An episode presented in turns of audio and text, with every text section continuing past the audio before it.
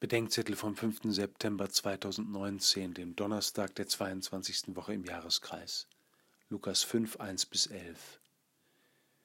Für viele war es ein kraftvoller Ruf, als der heilige Johannes Paul II.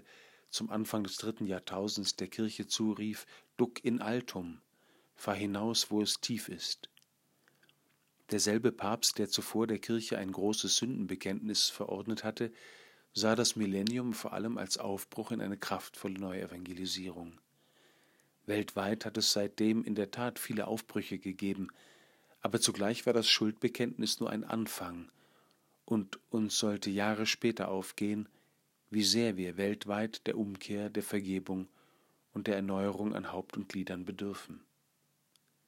Fahr hinaus, wo es tief ist.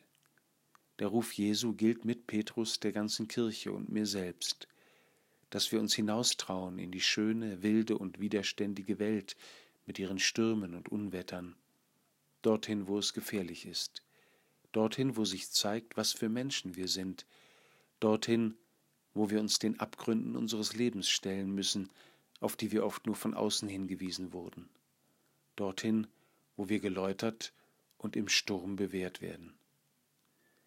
Wir dürfen uns über unsere Erbärmlichkeit und Gottes Erbarmen über geschenkte Herrlichkeit und gewähltes Verderben, über die bergende Weltlichkeit des Hafens und das Gebeuteltwerden auf hoher See keine Illusionen machen.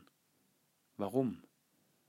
Weil uns die Wahrheit Christi nur in dem Maße geglaubt wird, wie wir uns unserer Wahrheit gestellt haben.